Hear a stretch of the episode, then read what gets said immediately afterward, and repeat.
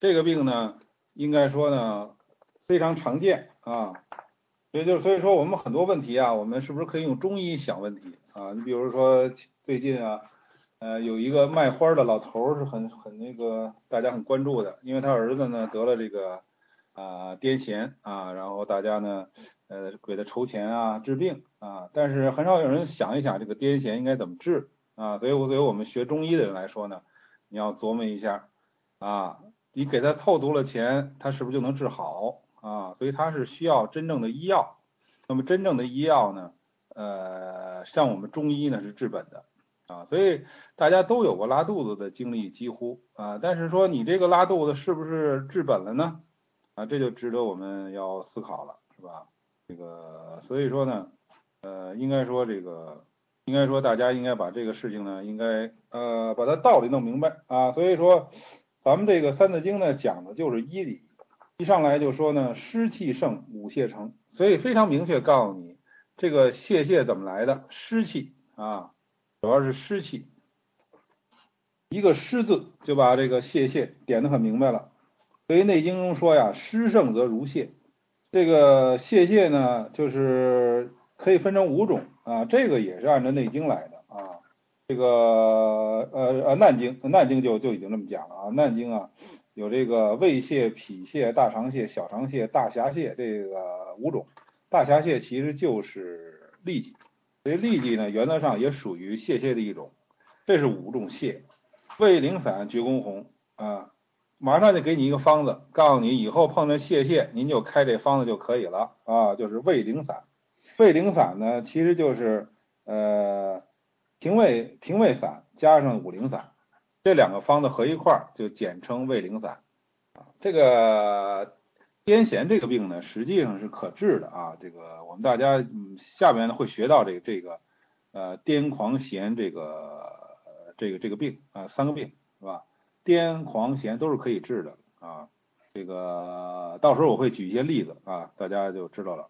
也就是说，我就是通过这事儿，我想起来了，就是说，我们遇到生活中很多遇到很多生命的问题、疾病的问题，是不是能想到中医？因为这个老祖先留给我们的智慧，呃，大家学了医的人呢，就比那个光呃捐助他可能更深一层，是吧？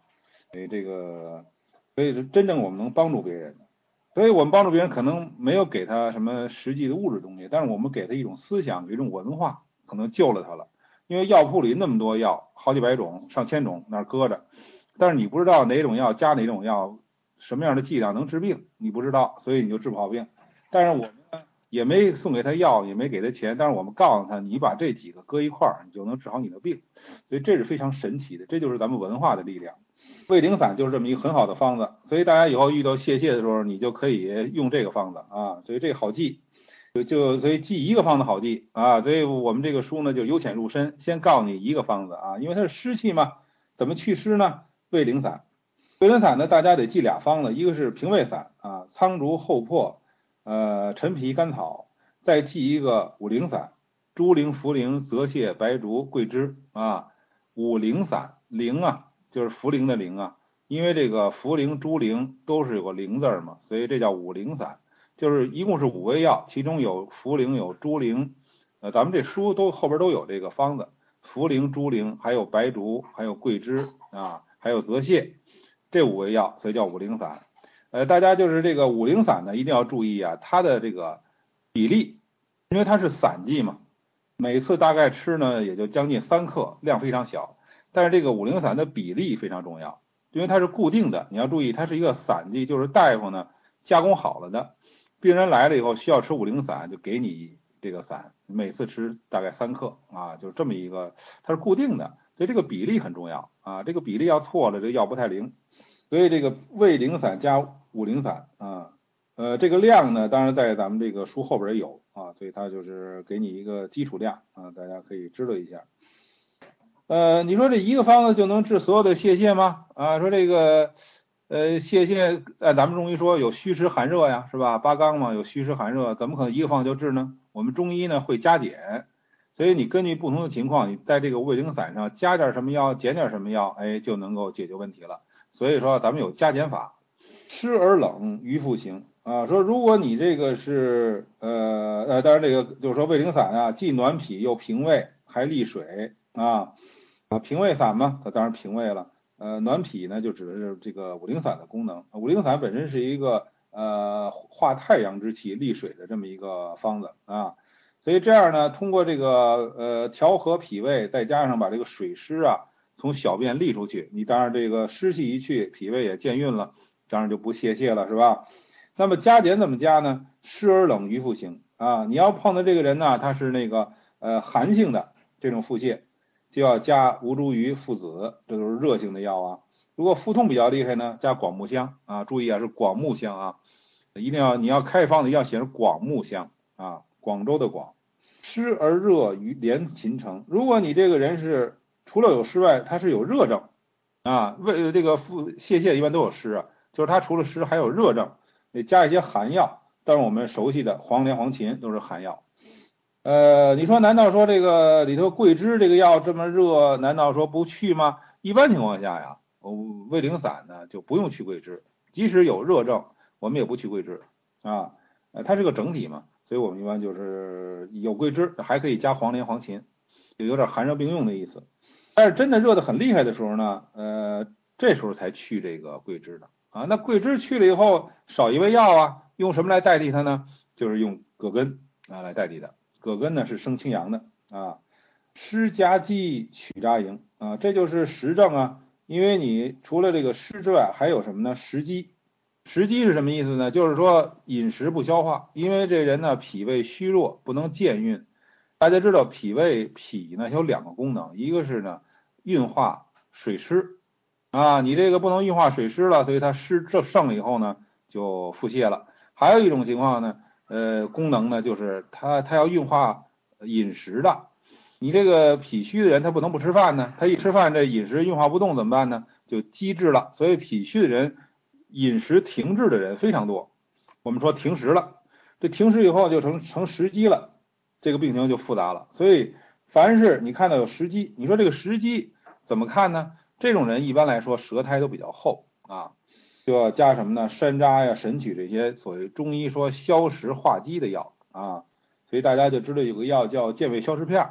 健胃消食片呢，就是把很多化食积的药都搁一块儿了。这个这个药呢，应该说没有什么这个呃奇妙之处，它就是把好多那个消食的药搁一块儿啊堆砌，所以它这里头都山楂呀、神曲啊、麦芽什么谷谷麦芽全有，是吧？所以呢。这个大家可以看这广告啊，所以都是化食的药，所以咱们是在平胃散、五苓散里头再加上这些啊，这就不一样了。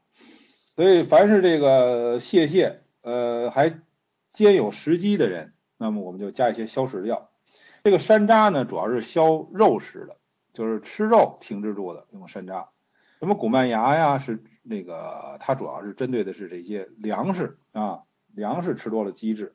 还有一种酒积，酒积呢，就是这个人呢是由于这个饮酒过度啊，导致这个呃停滞啊，那脾胃呢这个饮食停滞，这时候呢就要加葛根，因为葛根呢有解酒作用。这刚才说的这是一种实证，就是有实积的。虚间是肾腹灵，也就是说呢，这下边说的就是呃，就是说的是这个虚症了啊。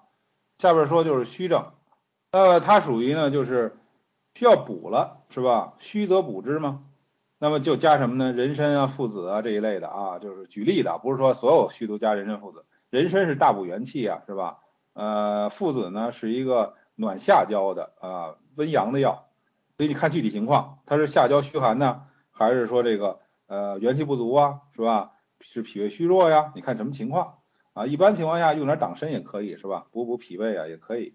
比如老人这种泄泻，这个。这个伤了气了是吧？脾胃气太虚了，你这时候你用好多祛湿的药，它也化不动湿，它没有气了都，那时候就是没有气的意思，就没有能量了。这时候加点党参就可以了啊。你加人参太贵，他也买不起，所以我们一般净是开党参，因为人参确实现在太贵了。呃，脾肾泻尽天明。可是你说这人真是要需要大补元气的时候，还得用人参呢，是吧？这人参时间不可替代，尤其是这个抢救的时候。这人呢，这个元气这个已经尽脱啊，这个人眼眼看都快没气儿的时候，你用党参就不行了，就得用独参汤之类参附汤啊。脾肾泻近天明，如果是在黎明时分啊，就是天将要亮的时候，那是五更天，五谷的时候，古代叫五谷啊，现在叫黎明时分呢。这个时候呢，有的人呢就必须得去上厕所去腹泻去。那，有这种人，这个病叫什么呢？叫五更泻。因为就是到五更的时候，就是天将要亮的时候，他就上厕所，必须去睡睡好好觉，突然起来了，上厕所，泻完了，踏实了，又回来了，这就叫五更泻，又叫脾肾泻。因为这种泻往往是脾肾亏虚，因为这黎明的时候呢是阳气发动的时候啊，所以这个时候的泻呢，往往都跟这个肾虚有关系。因为人，由于肾虚以后啊，他这个不能够呃生发阳气。所以大自然的阳气生发了，但是人没生发起来啊，所以就这个就是清阳不升，浊阴不降啊，所以呢，最后呢就就出现这种腹泻的现象。呃，为什么还说脾虚呢？因为凡是泻有定时的都是脾虚。你比如说，有的人他不是五更泻，他是早上起来，只要一起床，比如说七点钟起床，就赶快上厕所，到那点儿就去。你说这叫五更泻吗？不叫五更泻，七点钟天已经亮了，但是他往往是脾虚。就是他被迫的，必须到这个时间就上厕所，这都是脾虚。为什么呢？脾属土，土主信。什么叫信呢？就是定时啊，这人很有信用啊，就是他他这人呃很按时，是吧？就是说说几点到几点到，是吧？所以说咱们说这个脾虚的人呢，呃，他也容易犯这毛病，就是他的他的病也是也是也是属土的，也是那个呃主信的，也是定时的啊，所以到这点就去。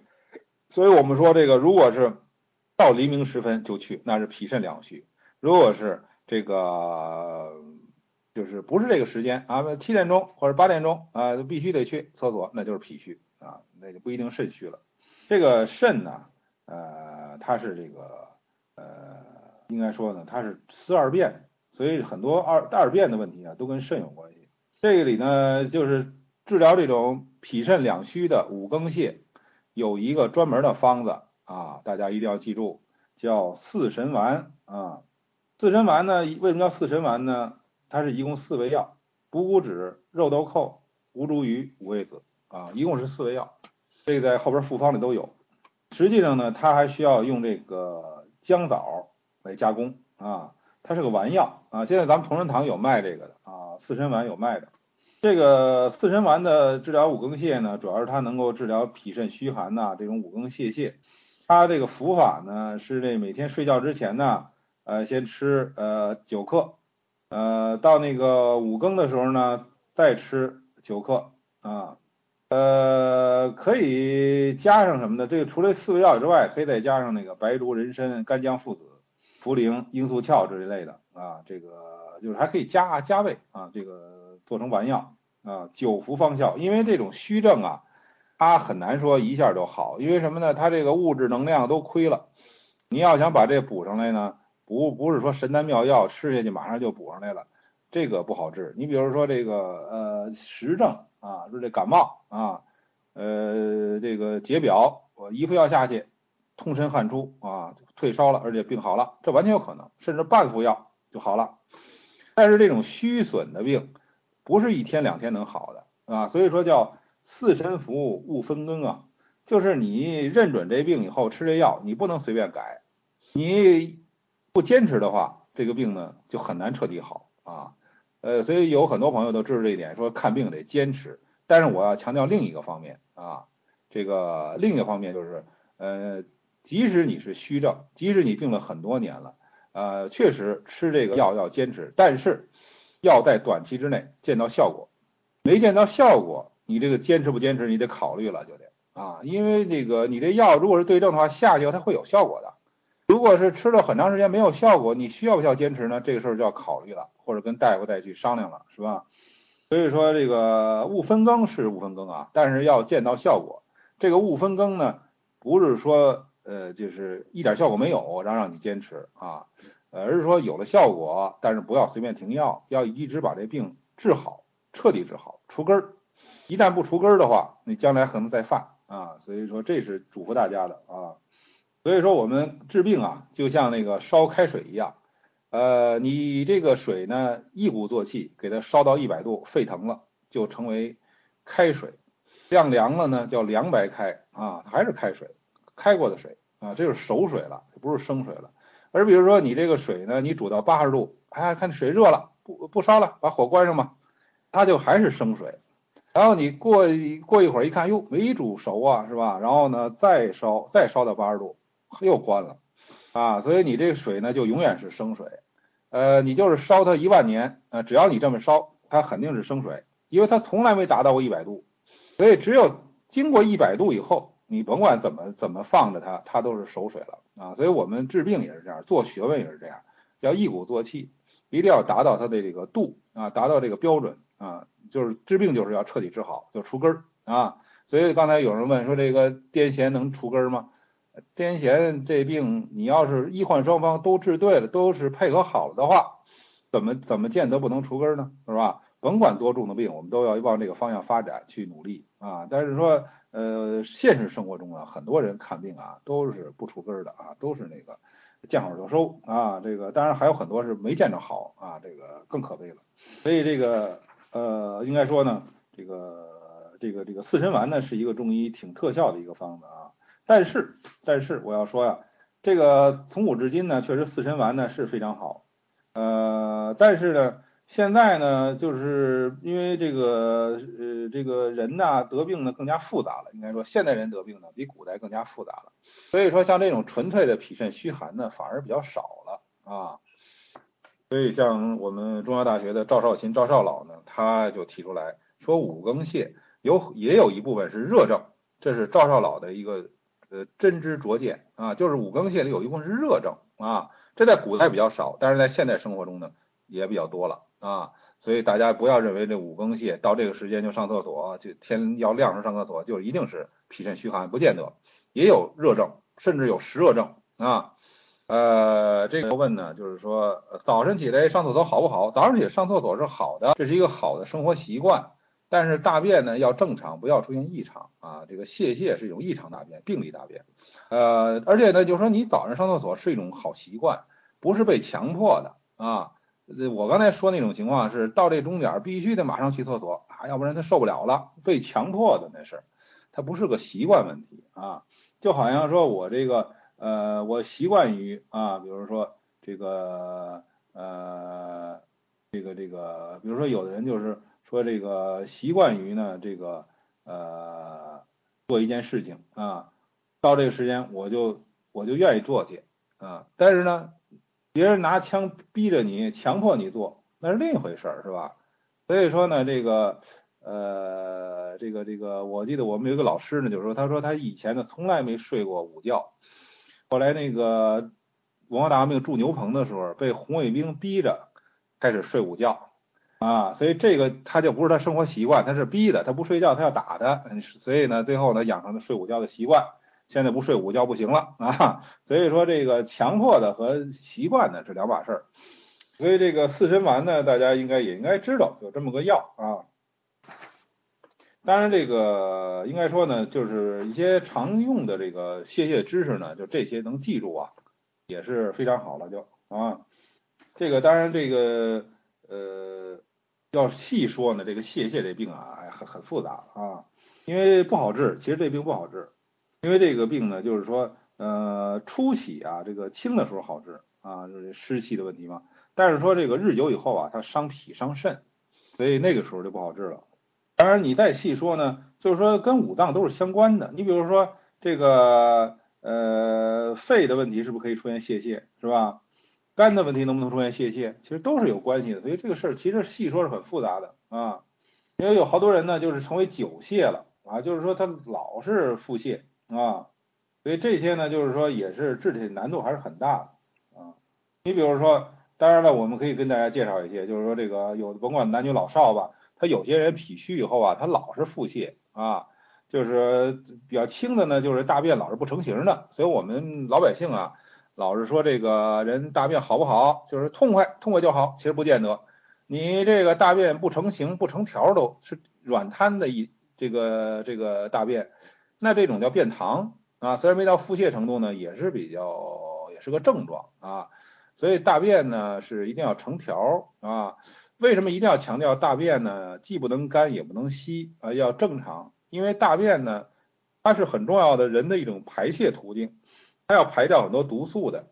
你这个如果是病理大便，虽然很痛快啊，腹泻似的啊，或者说它偏溏，它没有这个排毒作用了就啊，它们不是正常大便的，是吧？所以这是病，这日久呢会变成别的更重的病，所以我们有这个问题一定要治。所以给大家介绍，比如说食疗方子啊，很简单的啊。这个你说这个我也不太会开方子，我这个病呢时间很长了，老是拉肚子怎么办？告诉大家食疗的方子，给你用三样东西，一个是饭锅巴啊，最好是用铁锅做的那个米饭，然后那锅巴啊留着啊，这个要四两，也就是一百二十克啊，莲肉就是莲子肉啊，就是莲子啊，去掉那个莲子心儿，有莲子肉。呃，也要四两啊，一百二十克，然后白糖也是四两啊，一百二十克，把这锅巴和这个莲子肉把它打成沫，然后跟白糖和在一块儿，每天呢吃那么三五勺啊，一天吃三次啊，就是一般是跟吃饭隔开，别跟吃饭一块儿啊。这个东西你看多好吃是吧？呃，饭锅巴呀，莲子肉啊，再加上白糖是吧？这东西都没毒性，而且呢。好吃啊，是吧？所以这个食疗方式大家可以回去试试啊。当然还有，比如说这个，就是古代人研究了很多这种比比较简单但是非常有效的方子。比如说大家吃了火腿以后啊，这个金华火腿吃了以后，火腿里头那骨头你要留着啊，那是中药啊。把它这个把它把它给断断了以后啊，把它研成末，加上红曲啊。然后呢，再搁点砂糖，搁点呃黄酒啊，陈酒啊，陈年黄酒啊，啊一起喝下去啊，能止泻，这叫火腿红曲散。所以这个起码你记一个腹泻呀，这个胃灵汤啊，胃灵散是吧？记住这个，我觉得也行。那么我们就把这个就是十方啊，治疗腹泻啊，比较基本的这个。啊，也说了一下啊，大家不妨试一试啊。你这大便不成形，你也可以我吃我们刚才说这个锅巴莲肉散啊，吃这个又好吃又这个又又能又能有有一定效果啊。下边呢就讲深的了，就是说横法外内经经啊，也就是说呢，在这个一般的通常的这种治法之外啊，呃还要讲内经。为什么讲内经呢？因为有很多。比较难治的腹泻，你用这些一般的方法治不好，所以我们比如说，呃，学医年头多了以后，你会发现你越学呢越不会治病了。为什么呢？你发现很多病是治不好啊。这个你这一开始学，哎呀，这个就是一学这个，哎呀，这个胃灵散啊，你看这好多病，甚至于我小试身手，我周围有些人腹泻，我这用胃灵散好了啊，很得呃志得意满。当了多少年大夫，或者说看多少年病以后，才知道这天下的事儿不好办。有好多腹泻其实不好治，你为什么以前觉得好治呢？因为你见的病人太少了。你见的病人多了以后，才知道这个呃，书到用时方恨少啊，这个还得有点绝招，是吧？所以这个时候呢，就应该从经典中去找答案。所以我们这个大夫，能不能够进步，就看他掌握不掌握经典。你要是只知道一般的治法，或者只知道一般的老师告诉你一点方法。啊，我觉得就这就够呛了啊。那么在《内经》当中呢，当然讲腹泻的地方非常多啊，因为这个病自古至今呢就是一个常见病。那么在这个呃，所以说你要想治疗很多难治的这个腹泻啊，你还得看《内经》。那么这个《内经》中呢，我们特别这儿强调呢是这个肠脏说得其情啊，也就是说这个呃肠热脏寒，肠寒脏热啊。就是这块呢，是这个《内经》呢，呃，特别讲的一个，就是说，你看这个事儿就比较复杂，因为它，呃，既是，既是这个，既是这个，应该说呢，既是，呃，这个热又是寒，寒热并见，所以这很难治的。为什么病难治？就因为有这种情况啊。这个主要是见在哪儿呢？见这个，应该说呢，见这个，呃，失传篇啊，《黄帝内经·灵枢》啊，失传篇。他就说呢，这个其以上脾热，肠中热啊，则出黄如糜；其以下脾寒，胃中寒，则腹胀啊。肠中寒则肠鸣孙泄，胃中寒、肠中热则胀而且泄啊。所以就是说，人的身体也是很复杂的，他可能这块寒那块热，寒热并见都有可能，所以这治疗起来难度就非常大了。至于说《黄帝内经》呢，虽然讲了这些寒热复杂的这种情况啊，但是他没有给一个方子。后世医家呢，呃，当然根据医理呢，它有这个相应的方子。所以你比如说呢，呃，有一位呢，这个呃。名医就是这个，呃，应该说呢，就是这个张禄玉啊，张石丸，石丸老人啊，石丸老人呢，呃，他呢就根据《内经》这段话呢，他得出很多更深刻的理解啊。所以这个看哪儿呢？大家如果有兴趣呢，你就看那个《张氏医通》啊，这个张张先生的这个书呢，就是叫《张氏医通》，他专门讲到泄泻的时候呢，就引用了这段啊，灵书的这段啊。就是他这个一般的适医治病啊，一般的这个大夫看病啊，就知道，呃呃，寒者热，热者寒之啊，热以寒治，寒以热之。所以我们现在一般中药大学教的也就是这个啊，一上学就教你热者寒之，寒者热之，是吧？呃，这个热症用寒药，寒症用热药。那寒症热症一块出现怎么办？没教，是吧？所以这个问题呢，就是呃更深层次的要去学习啊。所以这个问题不是说中药大学不教，是古代的这个一般的大夫也不懂啊。所以我们现在有时候有些病呢，为什么说找这个上病医院呢，找个大夫看看呀，随便看看，有时候就看不好呢？因为很多复杂的事呢，就是他不见得学过，你不能怪他。但是这个事儿呢，你说是不是要怪老师呢？像我们这些当老师的，是不是怪我们呢？不不能怪我们，因为我们讲他不听啊，是吧？或者说他没学到这一步呢，这不能怪我们，因为这个你教学生也是分次第的。他学到这一步了，你必须给他讲这个。他没学到这儿的，你给他讲怎么讲啊？就像今天我们现在学医学三字经，我们现在大家的程度呢不一样啊，因为网上这么多同学啊朋友在听课，有的人呢可能就是学的很深了，你前面讲什么胃灵散这些他全都懂啊，他全都会用，他现在就想听后边这段。有的朋友呢就是呃刚开始学学医啊，就是他前面那都不知道呢，所以我们这个讲课难度很大。我只能说像呃陈老先生这样的，就是说都照顾到，就是基本的我也告诉你，你要是能掌握以后再告诉你更深的啊。所以这个《医学三字经》这本书呢，就是常读常新，你干了十年，回过头还可以看，你入门的时候看的第一本书，十年以后你再看还是受益。你学了三十年、四十年中医了，你已经当了一个大夫，甚至当了民，已经是中医这个专家了啊。你还可以回头来看《医学三字经》，你会觉得它里还有深意，还有新的意思啊！因为这本书就是深入浅出啊，常读常新的。所以你一般的大夫，你这个这块你就很难懂啊，《内经》中这块很难懂。所以说呢，呃，我觉得就是这个，呃，就像我们上次讲这个暑症似的，就是前面讲的阴暑阳暑，呃，这个对付一般的这个中暑啊是完全可以了。但是为什么还要告诉你后边那个太阳病啊？这个。呃，这个这个这个这个热化寒化的问题，这个呢还是就是我觉得就是告诉你中医还有更深的啊，你要能学呢，你就往里学啊。呃，所以说呢，碰到这种情况就不好办了啊。所以这个张先生呢就指出来呢，就是这种情况呢，呃，他认为呢，既然你有寒有热，那么你就可以用寒热并用的方子，比如说张仲景有三泻心汤、黄连汤。还有这个干姜黄芩黄连人参汤啊，厚朴生姜甘半夏甘草人参汤啊，干姜人参半夏丸，这些呢，这些都可以用啊。所以说寒热并用的方子啊，当然了，这个后来下边呢又提出来这个治泻有九法啊，这个这些呢就是有时间吧，以后我们再说吧，这个要都说就没时间了。但是这个陈老先生呢，他就说了，确实是这样啊。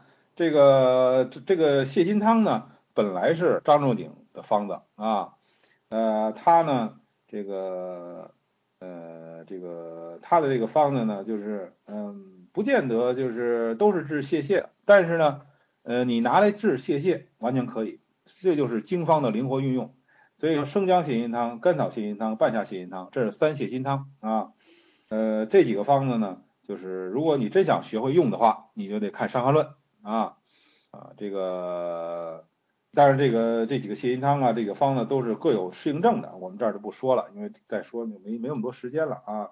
这个，但是呢，陈老先生就是说呢，又说呢，这个我现在呢又悟出一个方子来啊，呃，跟泻心汤呢有异曲同工之妙啊，上可以消痞，下可以止泻啊，而且你内经中说这个什么肠热胃寒呐，什么这些啊，我呢这个药进去以后啊，分走各进其肠，就是说我这儿这药本身这个这个方子里就又有寒药又热药，我这寒药就奔着那热症去了，我那热热药就奔着寒症去了。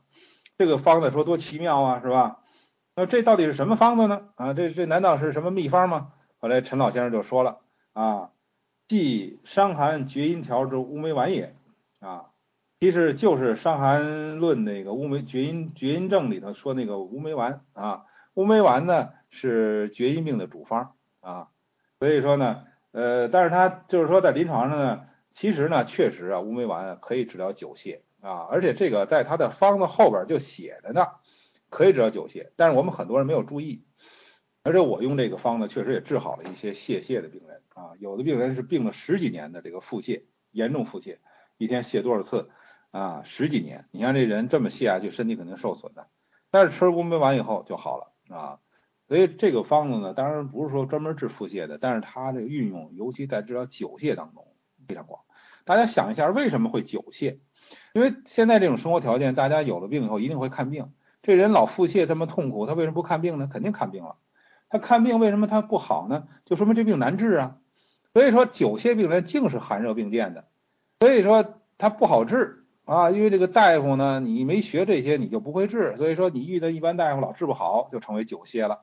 所以说并不是说这个病多么这个多么麻烦，多么一定会成为久泻，是你没碰上会治这病的大夫。很简单。啊，所以说我们大家都会治这病呢，这就不是什么疑难病症了啊，这就是这这是你一看就很好，所以我们特别希望呢，就是会医的人越来越多啊，然后呢，你得了病以后碰上就好，碰上就好，大家都一得病就好，就没有什么大病啊，或者说久治不愈的这个呃陈年故积啊就没有了，是吧？所以这就是我们学医的人的一个希望，但是这个是可能性不大啊，因为这个学医真正学明白医的人太少了。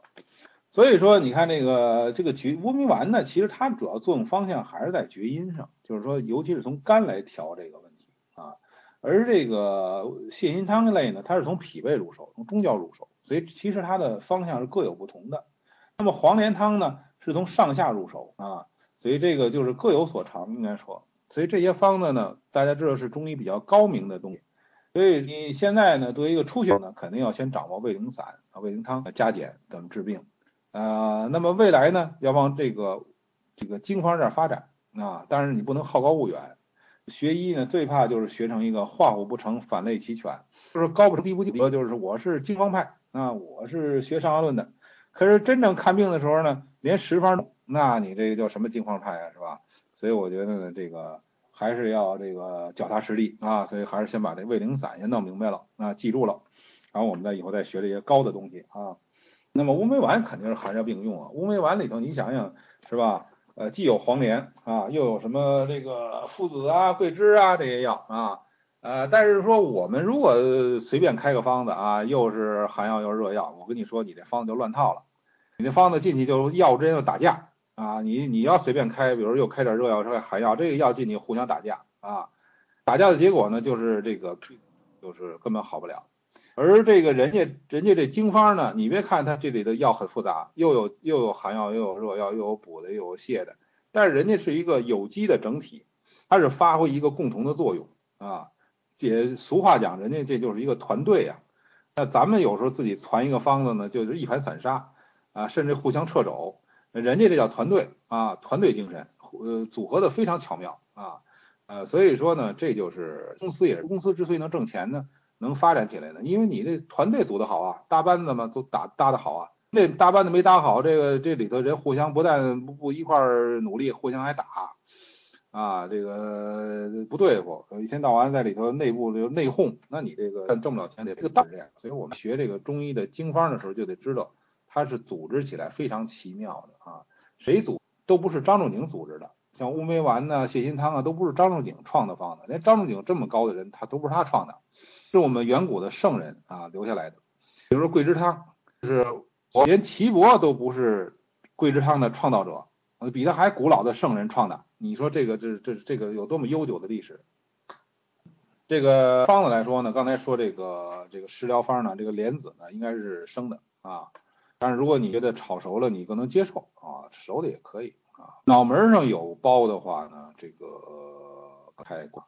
如果长在正中间呢，那你还真得找个大夫好好看一下啊，这个这种有有一定的啊，这个痛经的问题呢，现在女性啊是非常常见的啊，呃，痛经呢，这个呃，痛经呢，实际上你你可以看看我们这个书的后边啊，我们这个教材专门有有妇人病这一篇啊，所以大家可以看看这个，非常这个重要的啊，所以尤其是妇女啊，一定要看看这一篇。所以古代的这个医家很关爱妇女的啊，就是二十三篇啊，妇人经这个啊，所以这个先可以先看一下，我们会讲到的啊，呃，妇人病呢有特殊之处，因为它有经带胎产嘛，是吧？所以它讲到经，讲到产，讲到杂病，你这个痛经就属于比较这个学中医呢，因为医易相通啊，是吧？所以一定要懂得易经啊，这个不过刚开始学的时候不懂没关系，就是因为你还没到那个水平。呃，学到一定时候就需要懂点易经了啊，易易相通嘛。啊，这个五运六气呢，当然这很重要。五运六气呢，实际上是这个《内经》啊，呃，揭示的啊，运气七篇嘛，它是这个中医的基础理论啊。不懂这个呢，就是不可能学太深。所以我们这次中医呃经典中医呃研习班呢，讲习班呢，啊，我们今年开课呢，我们特别请了这个刘老师啊，就是。呃，这个易经啊，这个术数的名家啊，专门来给我们讲了半天这个五行大义啊，就是我们讲的这个五行大义。因为在我们这个医道传承丛书里有这本五行大义，就是因为中医也离不开阴阳五行嘛，是吧？所以这个为什么要有这个课？就是因为呃不懂是吧？阴阳五行怎么来的？这些东西你完全不懂的话，你学中医还是难度很大的。因为这些在古代是一个老百姓啊，是一般的书生啊都懂。啊，尤其这个基本的知识的，我们现在呢就是来学中医就有点困难，因为我们在上学的时候净学数理化了，没人教你这些东西，所以就需要掌握一点。所以我们这个学习班呢，就是第一次开课就特别，呃，这是专门从上海请来的这个刘老师啊，专门讲这个啊，所以我觉得大家听的还是很受益的，连我听都很受益啊，因为他当场了啊，就是说人家讲的虽然是入门东西，但是最后告诉了你一个特别深刻的含义，他这一句话是有内容的东西。所以我就拿着本赶快记，因为我觉得这个这个讲的确实太好了啊，呃，这个，那么这个这个呃手心脚心热啊，可是呢胳膊肘膝盖又凉哈，所以明显呢这个是什么问题呢？应该说是你看这个问题呢怎么解释？又寒又热，它实际上就是说肯定是里边的淤热发出来了，发到手心脚心了。可是为什么这个胳膊腿儿又是凉的呢？就是因为它是淤热呀，阳气不能大于四末，可是这个内热发到手心了。那么脾主四肢啊，所以这种人呢，大部分脾脾经有热、脾虚的人比较多啊，这是我的经验啊。当然你说其他的问题也可能有啊，所以说这个这个这个人绝对不是一个，既不是个阳虚，又不是一个什么阴虚，我很有可能都不是，他就是淤热啊，呃，而且脾的可能性比较大。泻阴汤里呢，不是光泻阴汤啊。张仲景呢，他这个半夏，他是一个呃，跟就是他这个半夏呢，他一般写半升，就是它容量单位，但是它跟重量单位是呃统一的啊，你要注意啊，它不是说那个拿个是升来称半升半夏吧，半夏是呃这个多少多少多少多少两那无所谓，不是，它是固定的，半夏啊一升就一定是张仲景这个神农秤的这个五两。呃，就是它这个升也是神农秤啊，是吧？这个量也是神农秤，都是它那个度量衡，就是都是说神农秤，神农秤的这个半夏的一半一升就是五两，半升就是二两五啊，这是固定的啊，这个我们现在是很很肯定的啊。那么这个大这个半夏到底这个它这个神农秤这个一两一升啊，到底是多少呢？呃，按照这个清代医家的考证呢，大概呢是六十到七十毫升啊。就是神农秤的一升呢，大概是六十到七十毫升，就是我们现在的这个概念啊，六十到七十毫升。呃，这个神农秤的一两呢，清代医家呢说二点几克啊，就是和换算到我们现在二点几克。但是据我前一日的那个我在推算呢，我觉得大概是一点五克比较比较准确一些啊，应该不到两两克。这个当然这个数值呢又太小了，所以很多人不会信的啊。呃，这个往往是这样，就是你有时候发现了真相啊，反而很多人不信，所以我们一般也不说这事儿啊。既然有人问呢，就顺便告诉你一下。呃，这个《伤寒金匮》呢，这个当然，所以大家呢就不用纠缠这个，因为什么呢？呃，你学医学三字经，陈修元老先生已经把这个分量都换算成了这个清朝的剂量，不用你去再琢磨什么这个张仲景这一升一两多少，不用琢磨了，因为这个他这个方子已经换算成清朝的剂量了。清朝的一钱就是三克，现在一般是吧？呃，所以你这很好换算了是吧？你凡是你看这陈小老先生怎么开的，你照他那开没错啊，他开一钱，你开三克就可以了。厥阴病啊，厥阴呢绝对不是光是肝啊，呃，手厥阴还心包经呢是吧？足厥阴肝经啊，所以说呢，只不过呢这个在厥阴中啊，肝是最重要的。那你说到底这个厥阴是什么呢？厥阴是六经之一啊，六经是什么？是三阴三阳啊。所以说它是一个很抽象的啊，阴阳嘛，各分成三个嘛，三阴三阳，它包括很多啊，不光你这个经络包括了，嗯，你这个脏腑也包括了，还有你的人的很多东西全包括了，是吧？包括大自然的这个五运六气全包括了。所以说呢，不要把这个厥阴看成光是个经络，也不是光脏腑。所以这个这个厥阴呢，就是六经之一。这个风疹的问题呢，确实是这个风疹，风疹嘛，就是。呃，受风的可能性比较大，所以叫风疹啊。所以一般风疹呢，它是一般自己呢能下去，但是还能反复发作啊。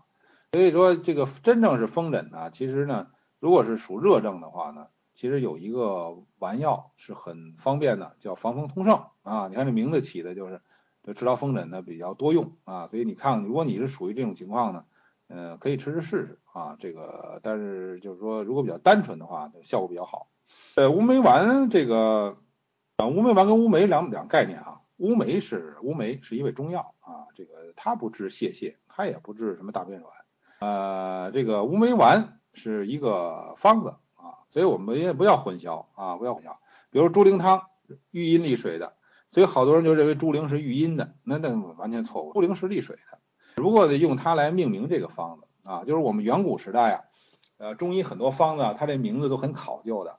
哎，到张仲景的时候呢，给改了。所以张仲景呢，他没有动这些方子，他是把名字改了。比如说桂枝汤吧，在远古时代呢叫羊蛋汤，后来张仲景呢改成桂枝汤了啊，就是用一个药来代替。其实这一个药不能代替这个方子啊，他是用这一个药来作为他的这个名字来代替他的名字而已，是吧？所以乌梅丸跟乌梅两码事儿，桂枝汤跟桂枝两码事儿。呃，你如果叫羊蛋汤呢，就没有这些误会了啊。但是张仲景给改了。它主要因为当时历史条件下，那不改不行啊，是吧？呃，这个特发性水肿，这个都是西医的说法，嗯，中医就不讲什么特发不特发了。中医认为这个水肿怎么治啊？你你这个水肿是个病，那么你这个最关键分什么阴水阳水啊？我们讲过了，是吧？水气病嘛，是吧？分成五种啊，这个按照我们经方的说法就是五五五水啊，那么按照这个十方的说法呢，就是阴水阳水啊，这是最简单的分法。所以大家回去再看看这个水肿这一篇啊，这个人的舌苔啊，就是看主要是你这个图呢，主要大家看一下就是舌下的络脉，他这个舌下络脉呢，呃，并不算太迂曲、太青紫，但是呢，呃，看着呢，这个好像是确实是有点紫了，这颜色应该说不太严重，但是应该说有有瘀了啊。龋齿的话呢，这个应该说呢。呃，已经有龋齿了，一般还是去牙科处理啊，这个治标的方法嘛。但是说呢，呃，就是我们所关心的呢，是它为什么长龋齿啊？为什么长龋齿啊？不是这么简单的，不是说这个吃甜东西没刷牙就长龋齿，你每次吃完东西都刷牙，也不见得不长龋齿，是吧？这里头有内在的啊，呃，这个因为人体呢，它自己有一套保护的机制，保护牙齿的是吧？呃，这个发生龋齿还是跟这个有关系，但是呢，这个牙齿呢，齿为骨之余啊，所以它跟它是骨头露出于身体的以外的一个一个地方，所以它跟骨头关系很密切。那么骨头肯定跟肾的关系很密切，所以这些我们都可以联系起来看。这个呃，这个呃，一般来说，这个痰饮呢，就是说，呃，痰和饮都属阴呢，大家注意，都是都属阴的。只不过呢，这个清晰一点呢为饮，呃，稠厚一点呢为痰啊。这个所以说呢，这个肯定呢，这个这个饮呢，嗯，寒的更多一些啊，痰呢是热盛的，确实有啊。所以说呢，这个痰饮并见呢，这也有可能啊。呃，但是它不一定说明就是寒热都有啊。就是这我们这个经典中医课啊，经典中医课我们是两个月开一次课，啊，这个二月份已经上了第一次课了啊。不过这个课倒是大家随时可以加入，为什么呢？呃，因为你今年你比如你落了一次课，你是第二次课开始听的，那明年第一次课呢，你可以再补补上啊。这个就是清华办的嘛，那这个还是他他是长期办下去的。呃，这些老师们呢，都是有一定的这个造诣的吧？啊，因为这个我我主要负责在这里边讲这个呃医这块儿啊，这个药这块儿呢，有这个金世元金老的弟子啊来讲啊，呃，就是各有专门的学问嘛，是吧？这个药呢，因为你得去采药啊，呃，认药啊，呃，做药啊，是吧？呃，这个辨别这个鉴别这个药物的这个优劣真伪啊。所以这些实际的学问需要这种老师呢带着你啊，所以这个专门有个老师教。这个刘老师呢，主要是我们请他来讲讲这个易经啊，这个阴阳面、五行方面呢，是吧？这些学问，所以各有专长，所以我们不可能一个人都讲下来，各讲各的。呃，大家没事，大家如果要报名的话，就上那个我那博客上看一下，有那个介绍啊。如果报名可以打电话报名。这个所以就是对咱们这个呃网上学习也很重要，但是面授也很重要啊。这个呃，这些都是都很必要的。呃，就是淤热在内啊，就往往出现这个出现手脚心的热，这是很常见的一个症状啊。这个淤呃，这个呃，因为它这个热呢，呃，它老想发出来，是吧？所以说呢，它在这个因为手心脚心呢，它是连着内脏的啊，所以它容易就出现这个地方发热。包括很多更年期的人，为什么手脚心热呢？也是他内有淤热，只不过他不是那个脾的问题。很多更年期呢，它是淤血导致的啊，也是出现手脚心热。这个就是说呢，就是江湖郎中啊，这个跟我们真正的中医啊不是一回事儿，所以大家不要混同啊。江湖郎中就是呃偏执啊，就是说他偏执那个往往是中医固有的东西，比如说这个中医有八法，汗痛下温清补消和，是吧？这个下法绝对是一个很好的方法，但是呢，它只是中医的八法之一。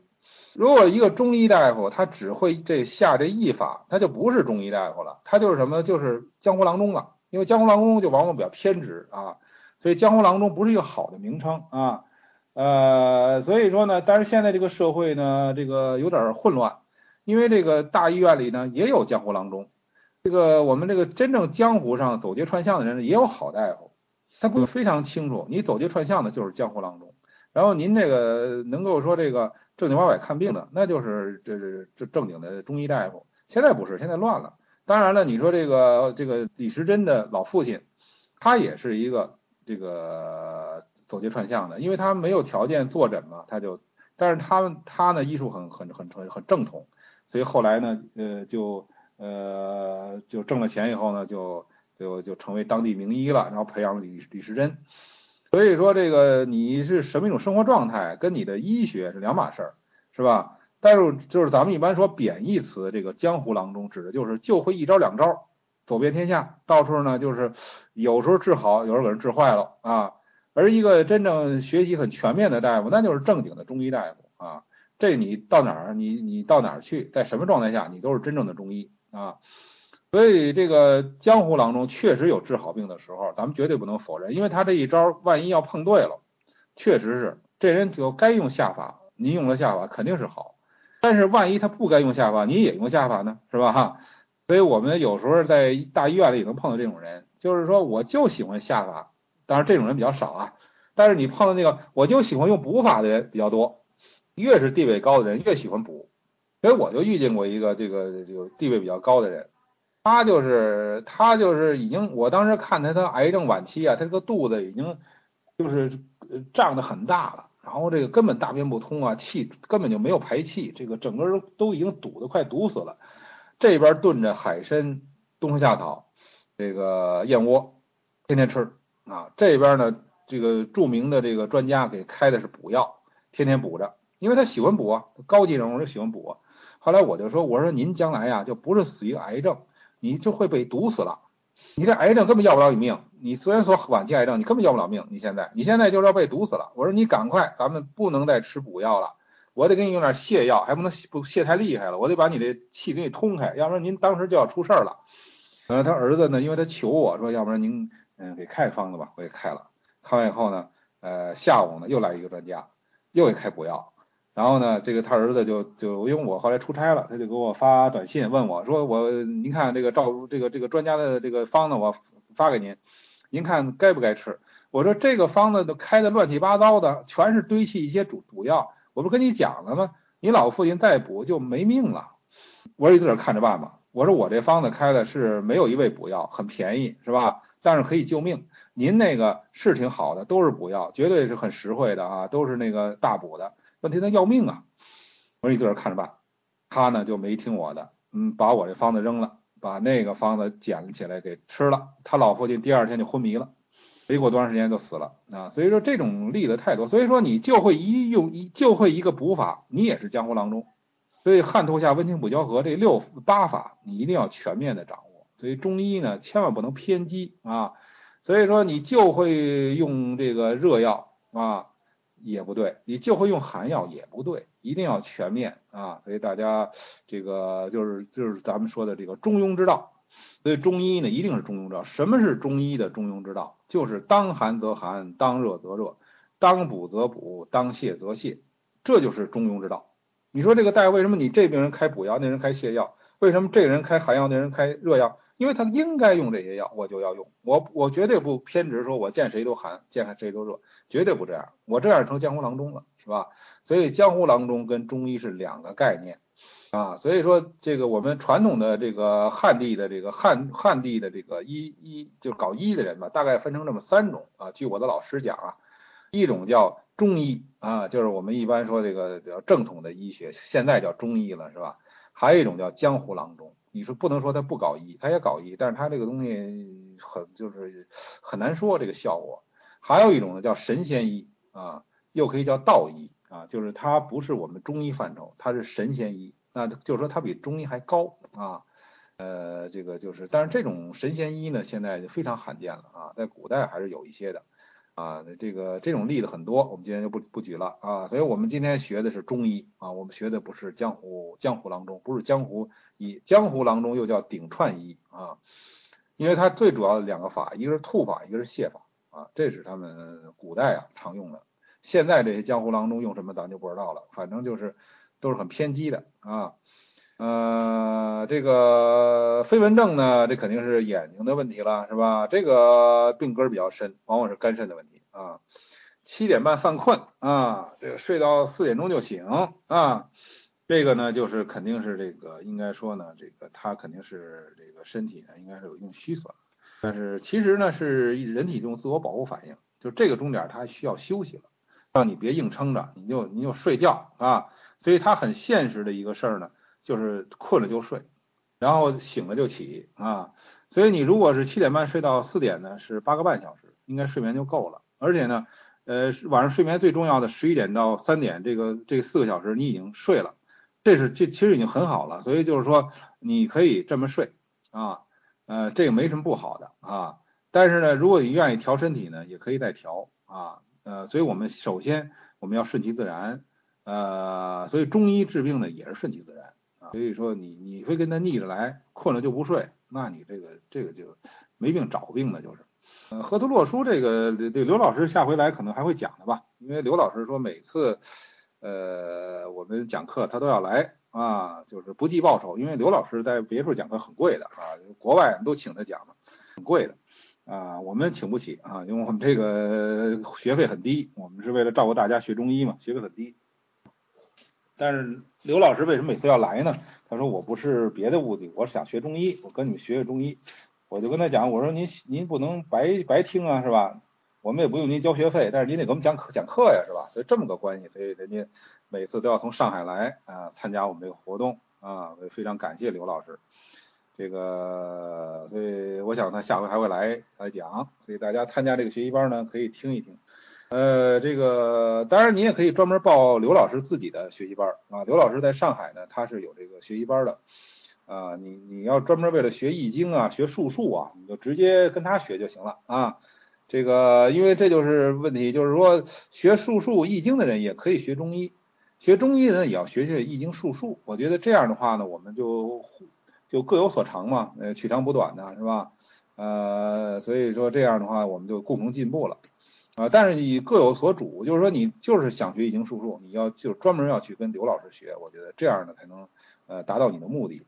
呃，智齿这个事儿啊，其实每人都应该长啊，人类呢这个不长智齿，绝对是人类的一种退化啊。所以大家就就随便说一下，你知道这个佛，呃，这个佛是应该说这个佛像啊，我们都知道是呃在人里头那是最圆满的，是吧？佛呢是有四十颗牙齿。啊，它是四十颗牙齿，我们现在很少有人能长到四十颗牙齿，因为我们长得不圆满。这个智齿呢，为什么现在很多人长智齿很痛苦呢？因为你这个下颌呀太窄了，就是人类呢这个下颌骨越来越窄。你看现在我们流行的就是美女呀，什么这个包括这个花样美男呢，都是那个下尖下颌，是吧？很少有人长一挺宽的下巴颏，那个能成那个美美男美女的，那还得整容去啊，得削骨头去，是吧？实际上呢，这个人类呢，就在古代呢，都认为这个天庭饱满，地阁方圆，这人有福气，是吧？所以这个审美观跟现在差异太大了。实际上，因为我们大家现在的下颌都在变窄，所以你这智齿没地儿长了，所以牙齿甭说长四十颗了，你根本就没地儿长了。所以它有时候往外长的时候很痛苦，哎呀把拔了去。其实智齿长是很正常的一个生理现象，不是病啊。这个磨牙肯定是不好，这个磨牙肯定是个病啊。这个胃热的比较多，应该说啊，但是不能说都是胃胃热吧。反正现在很多人睡觉毛病很多，打呼噜啊、磨牙呀、呼吸暂停啊，是吧？啊，这个上次有一个朋友让我给摸脉，我一个搞西医的，来我摸完我说您晚上呼吸暂停啊，我说这可不好啊。给我说完以后他急了还。他说那个你看出来又怎么样？我就不找你看，我们我就不找你中医看，我我去做手术去。反正之后做手术很痛苦，我就去做去。我是学西医的，我就不找你们看。我心里说，我也没想给你看呢，是吧？是你非让我给你号脉，我我要说不出什么来吧，你又说我那中医不灵；我说出你的痛出来吧，你又不高兴了。所以这个当大夫很很困难，所以这个所以轻易不要给别人摸脉啊，你把人得罪了都是吧？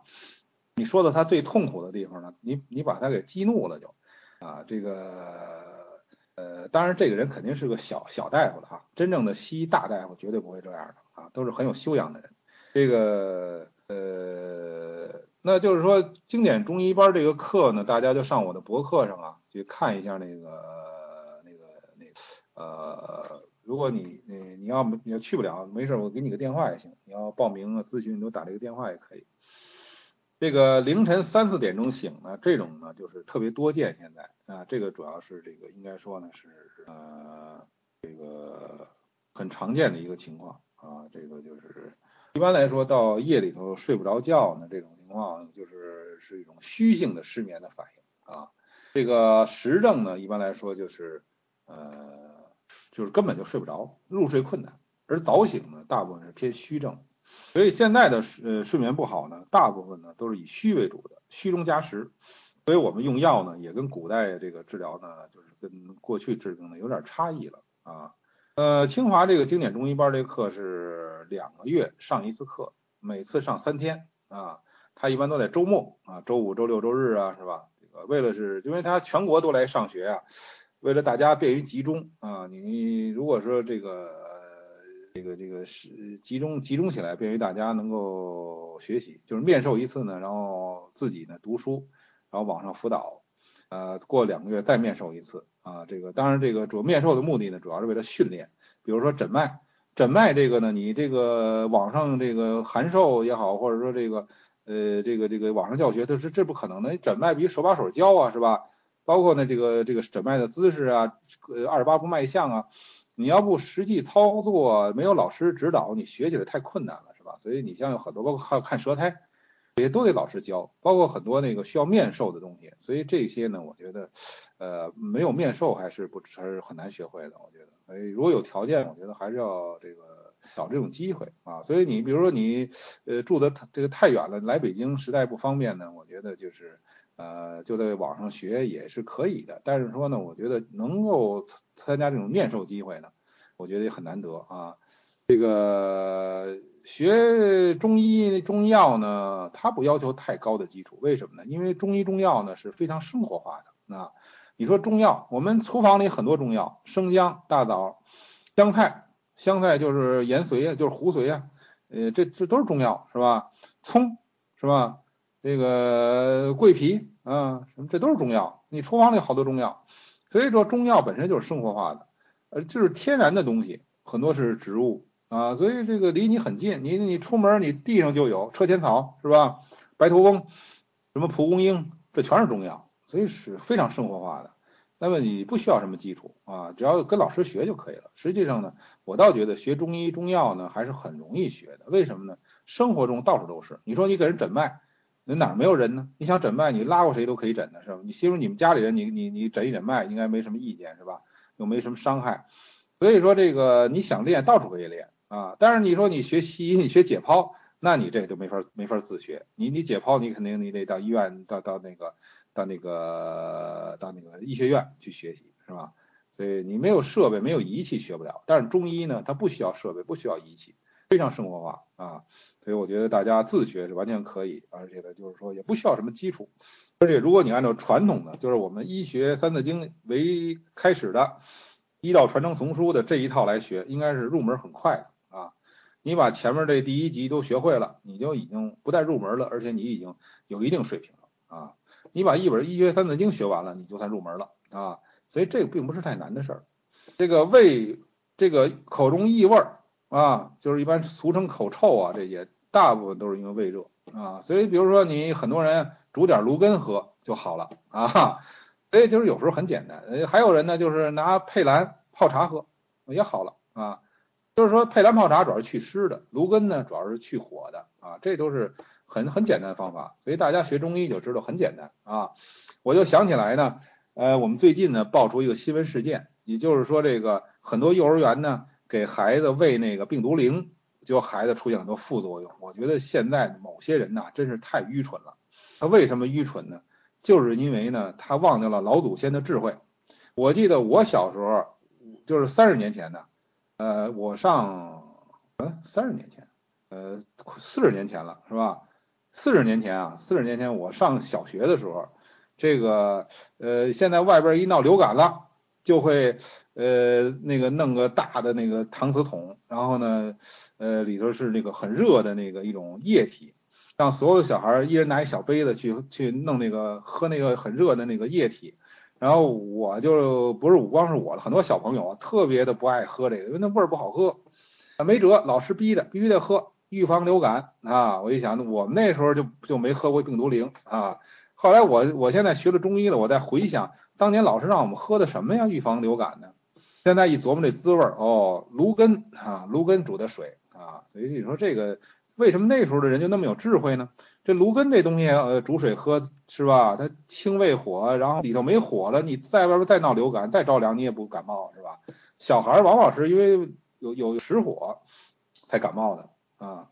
他把这个实火给你去了，内环境调整好了，你可不就不感冒了吗？这不能预防流感吗？这比那病毒灵不知道高了太多了是吧？所以这就是传统啊传下来的。我估计现在的幼儿园和小学都没有这个方法了，我估计没有了啊。不信你们去调查一下，为什么呢？就把老祖先的智慧给忘了啊！四十年前的事儿啊，现在已经呃没有了啊，真是悲哀呀！我觉得啊，呃，黄芪、白术、党参都是温药啊，所以这个容易上火啊。这个这个刘老师就是名字呢叫刘科乐啊，这个科学的科呃欢乐的乐，刘科乐老师，上海的这个易经术数名家啊。在全国来看也是很有名的啊，所以呢，就是可以上网搜一下，他网上资料很多啊。呃，这个网上学，刚才我说了，你没有条件，网上学也可以啊。所以就是建议呢，大家都要学啊。这个天纪人际这些事儿呢，我觉得还是刘老师讲比较好，因为我终究是讲中医的啊。但是呢，这个呃，这些呢，我觉得可以涉及到啊，呃，不宜偏激啊，可以学啊。息肉，息肉这个病啊，就有点难治了，因为什么呢？它成型了啊，呃，但是你吃中药是可以慢慢解决的啊。你想，你长出块肉了，你让它再回去，那当然没没那么快。但是我们首先做到先别让再长了啊，再长就比较麻烦，是吧？呃，鼻子里的息肉好去，因为它长在外边嘛。但是你胃里的息肉就慢一点啊。这个你怕背不下来这个中医知识呢？咱们老祖先其实非常有智慧。像《三字经》这本书，你说要背不下来，我觉得你可有点就是有点这个太过了，是吧？为什么《三字经》呢？呃，变成三个字三个字的歌诀，非常好念，是吧？呃，非常好背。啊，你说连这都背不下来，那我觉得就遗憾了。但是关键是什么呢？我们怎么背啊？我再跟大家讲，因为我们现在呃，大家上中学、上大学，呃，你往往很习惯一种一种记忆方法是死记硬背，就是死记白赖的看教材，一个字儿的使劲看，使劲记啊。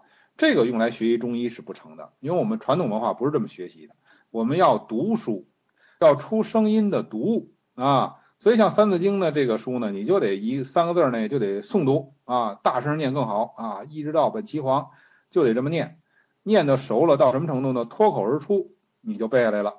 所以我们大家，嗯，你要是背这个，呃，床前明月光，疑是地上霜，没有一个人不会背。为什么呢？你老念老念，你你自然就会背了，是吧？所以你你也不需要特别的去记它啊，就脱口而出啊。所以一个人要想行医的话，你对医学的知识啊，一定要脱口而出。你你在现想那来不及啊！你看有有朋友喝过芦根汤的了是吧？所以这个呢是一个中医的传承啊，这个是对的。呃，当然你要是更高级一点呢，你就把芦根跟毛根一块儿煮水喝，就更高级了啊。在现在来看呢，也是一个非常好的方法，预防流感啊。不光是孩子呀，大人也可以用啊。这个，但是我们这个北方地区呢，现在基本上没有了。呃，就是你看你是哪种情况，你如果是胃火的，你就用芦根；如果你是湿的，有湿的，你用佩兰啊，比较合适一些啊。呃，我看应该差不多了吧，今天时间也不早了啊。那个大家把这个泄泻基本的呃这个概念，还有这个胃灵散，把它记住，我觉得今天就算达到目的了啊。好，谢谢大家，再见。